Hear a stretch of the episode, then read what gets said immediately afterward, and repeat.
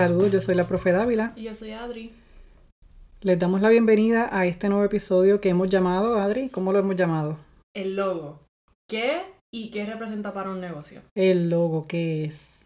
No solamente qué es, ¿verdad? Pero también qué representa. Vamos a responder esa pregunta. ¿Qué es el logo? Hay muchas definiciones, ¿verdad? O explicaciones que pueden encontrar de lo que es un logo, pero básicamente un logo es un símbolo que representa a mi empresa, entidad, marca o producto. Este símbolo se compone de textos, ilustraciones, formas, colores o una combinación de estos elementos. El logo ayuda a la audiencia a identificar a tu empresa, a reconocerla, ¿verdad? A tu empresa, tu marca, producto, etc. Adri, ¿sabes que muchas veces el primer contacto que tiene un cliente con una empresa es precisamente el logo? No sabía eso, pero para mí, o sea, cuando yo noto algo, casi siempre lo primero que noto es el logo. Y después me interesa el producto. Por lo menos no sé, ¿verdad?, cómo es los demás, pero así soy yo. Sí, y de hecho, este, hay muchos elementos que te pueden llamar la atención de primera instancia, pero muchas veces es el logo, ese primer contacto que tiene el cliente con tu negocio. Así que si esto es así, entonces seguramente estarás notando la relevancia que tiene el logo para tu empresa, para tu producto, ¿verdad? para tu marca. No hablamos del logo como un dibujito lindo, un dibujito bonito. Eh, hablamos de un símbolo que forma parte de la identidad de tu negocio. Y, ¿verdad? Que es capaz de crear una conexión empresa-cliente. Eh, imagínate, hay un cliente que se tatúa el logo de un negocio. ¿Tú has visto eso? Mucho, eh, he notado ahora, muchos influencers eh, que randomly te empiezan a hablar y dicen, así ah, como que me hizo un tatuaje de Coca-Cola. Y, tú como que, pero ¿por qué te hiciste? Coca-Cola no te está pagando porque te hiciste porque le gusta el, sí, lo que llama la atención. E, es un poco extremo, ¿verdad? Quizás te diga, wow, pero ¿tanto así? Pues sí. Busque a ver, por ejemplo, la compañía Harley Davidson, muchos de los seguidores de esa marca se tatúan el logo.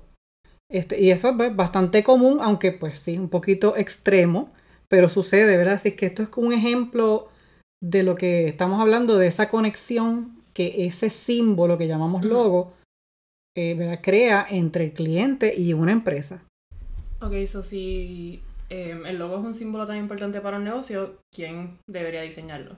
Bueno, esa es una buena pregunta. En la mayoría de los casos, en la mayoría de los casos, los logos son diseñados pues, por diseñadores o diseñadoras gráficos que se dedican al diseño de diferentes elementos, entre ellos el logo. Aunque tengo que aceptar que conozco muchos empresarios y empresarias que han diseñado sus logos y les ha ido súper bien. Mm.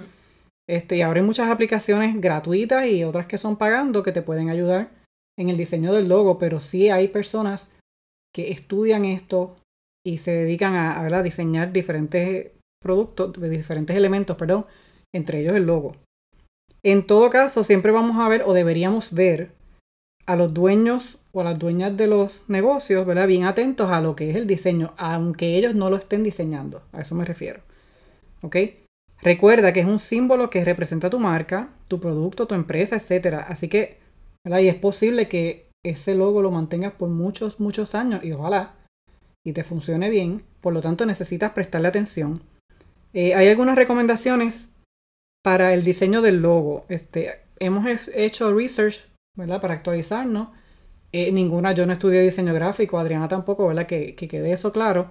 Pero sí existen recomendaciones para el diseño del logo y las pueden ustedes también hacer research online y encontrar. También pueden eh, buscar documentos profesionales o libros, ¿verdad? Cosas, material educativo. Pero hicimos la investigación nosotras y Adri, ¿cuáles son esas recomendaciones? Pues algunas de las recomendaciones que encontramos fue que tienen que ser icónicos, relevantes, versátil, memorable y simple. Esas son ¿verdad? las que escogimos mencionar. Ese símbolo, todo eso que dijiste, perfecto, ese símbolo, logo, que llamamos logo, es en esencia algo que representa la identidad de tu negocio. Así que es súper importante. Eh, hablamos de que el logo identifica la identidad de la empresa o en todo caso forma parte de esos elementos, porque ¿verdad? no vamos a hablar de que el logo es el único elemento, pero es uno de los más importantes que también forman parte de lo que es la identidad de la empresa. Si yo digo esto, entonces le hago la pregunta a Adri, ¿verdad? Y ustedes, la audiencia, deberían preguntarse lo mismo. ¿El logo se debe cambiar constantemente? Yo pienso que no, porque, o sea, hay, yo entiendo que vamos al principio, en lo que te adaptas, pero pienso que como quiera no se debería cambiar públicamente. O sea, tú juegas con eso de ver cuál te gusta más, cuál se ve bien en las redes sociales, que he visto muchas compañías que hacen eso, que acaban de arrancar y a veces entras a su Instagram un día, tienen un logo, entra, otro día tienen otro logo, pero no tienen más ningún post. Como que ellos están probando qué logo va mejor con la compañía. Esa, esa respuesta me gustó, Adri. Me gustó, ¿verdad? Porque... Sí, sí, porque yo te puedo decir, no, no, mira, el logo es sagrado, tú no lo puedes cambiar. Eso es cierto, ¿verdad? El logo debe ser un elemento que tú no andes cambiando constantemente. Una vez lo diseñas o alguien lo diseña para ti, lo comienzas a utilizar, que ahí es que Adri hace la, la, salvedad, lo comienzas a utilizar y de inmediato la audiencia va a comenzar perdón, a tener contacto con ese símbolo y se va a empezar a familiarizar, ¿verdad? Si es como Adriana dice, que estás probando, pues fine, eso está perfecto. Tú puedes hacer pruebas, puedes hacer investigación, ¿verdad? Y hacer encuestas y todo esto. Pero una vez tú lo lanzaste ya finalmente y empiezas, por ejemplo, a hacer empaque, eh, stickers, promociones de diferentes clases, ¿verdad? No se recomienda que lo estés cambiando. Y necesito una inversión también. Obviamente, eh, es costoso. Mm. Este, y además, ¿verdad? El, el punto de, en que debemos estar conscientes que la audiencia, cuando digo la audiencia, ¿verdad? Tus posibles clientes y otros interesados en tu empresa, ya se han familiarizado con ese símbolo. Por lo tanto, de, de lejos, ¿verdad? De verlo de lejos, quizás reconocen tu marca y ustedes se sentirán identificados con eso, porque hay muchísimas marcas que ustedes ven el color o de ver la tipografía, ustedes saben de quién estoy hablando, ¿verdad? De quiénes estamos hablando.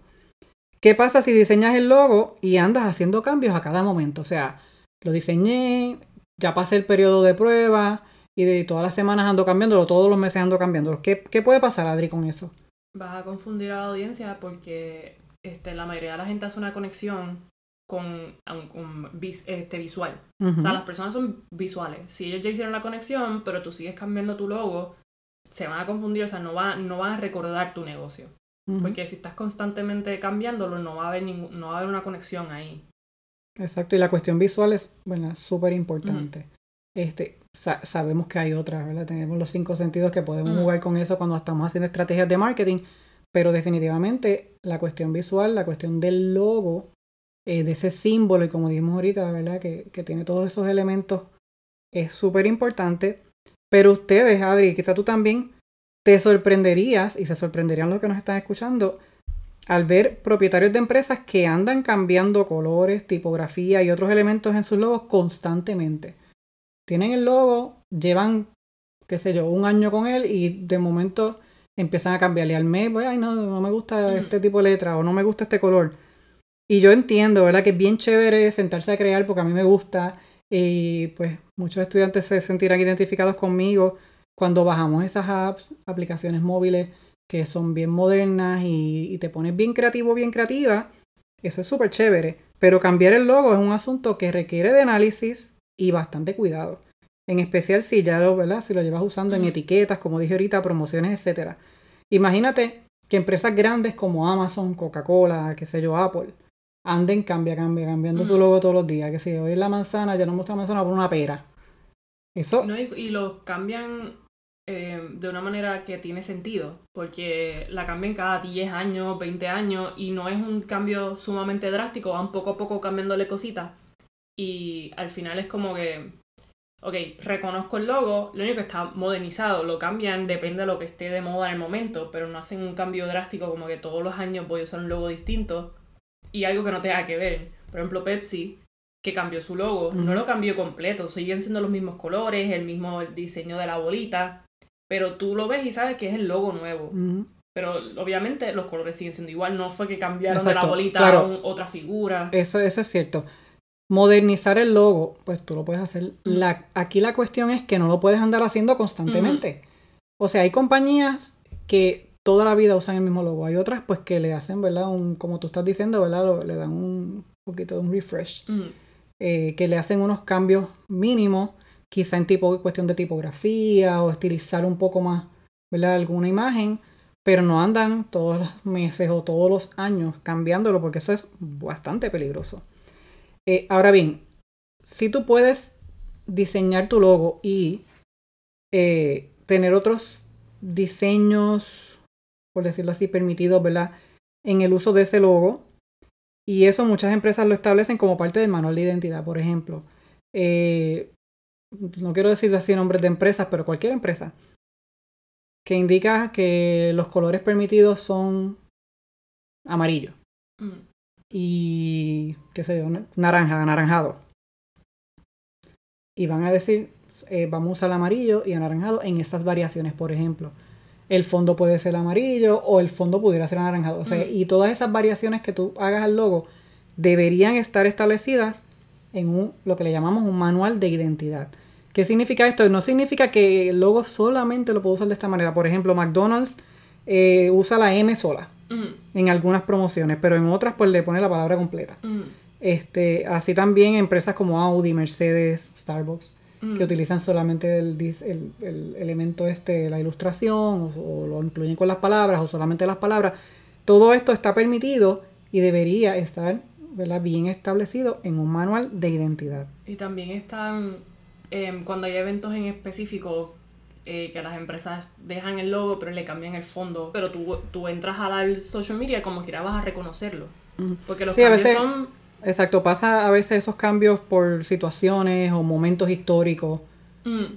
Eso sí, pero los cambios, ¿verdad? Que hablábamos ahorita, esos cambios radicales, pues deberían tener, tener, tener nosotros un control mm. antes de decidir que me levanté y lo... Y entonces, déjame aclarar esto es posible que usted me diga, ah, profe, pero eso está bien para una empresa grande como Pepsi, Coca-Cola, como usted está diciendo, pero mm. para empresas pequeñas, pues te digo, sí, para las empresas pequeñas también, no importa el tamaño de tu empresa.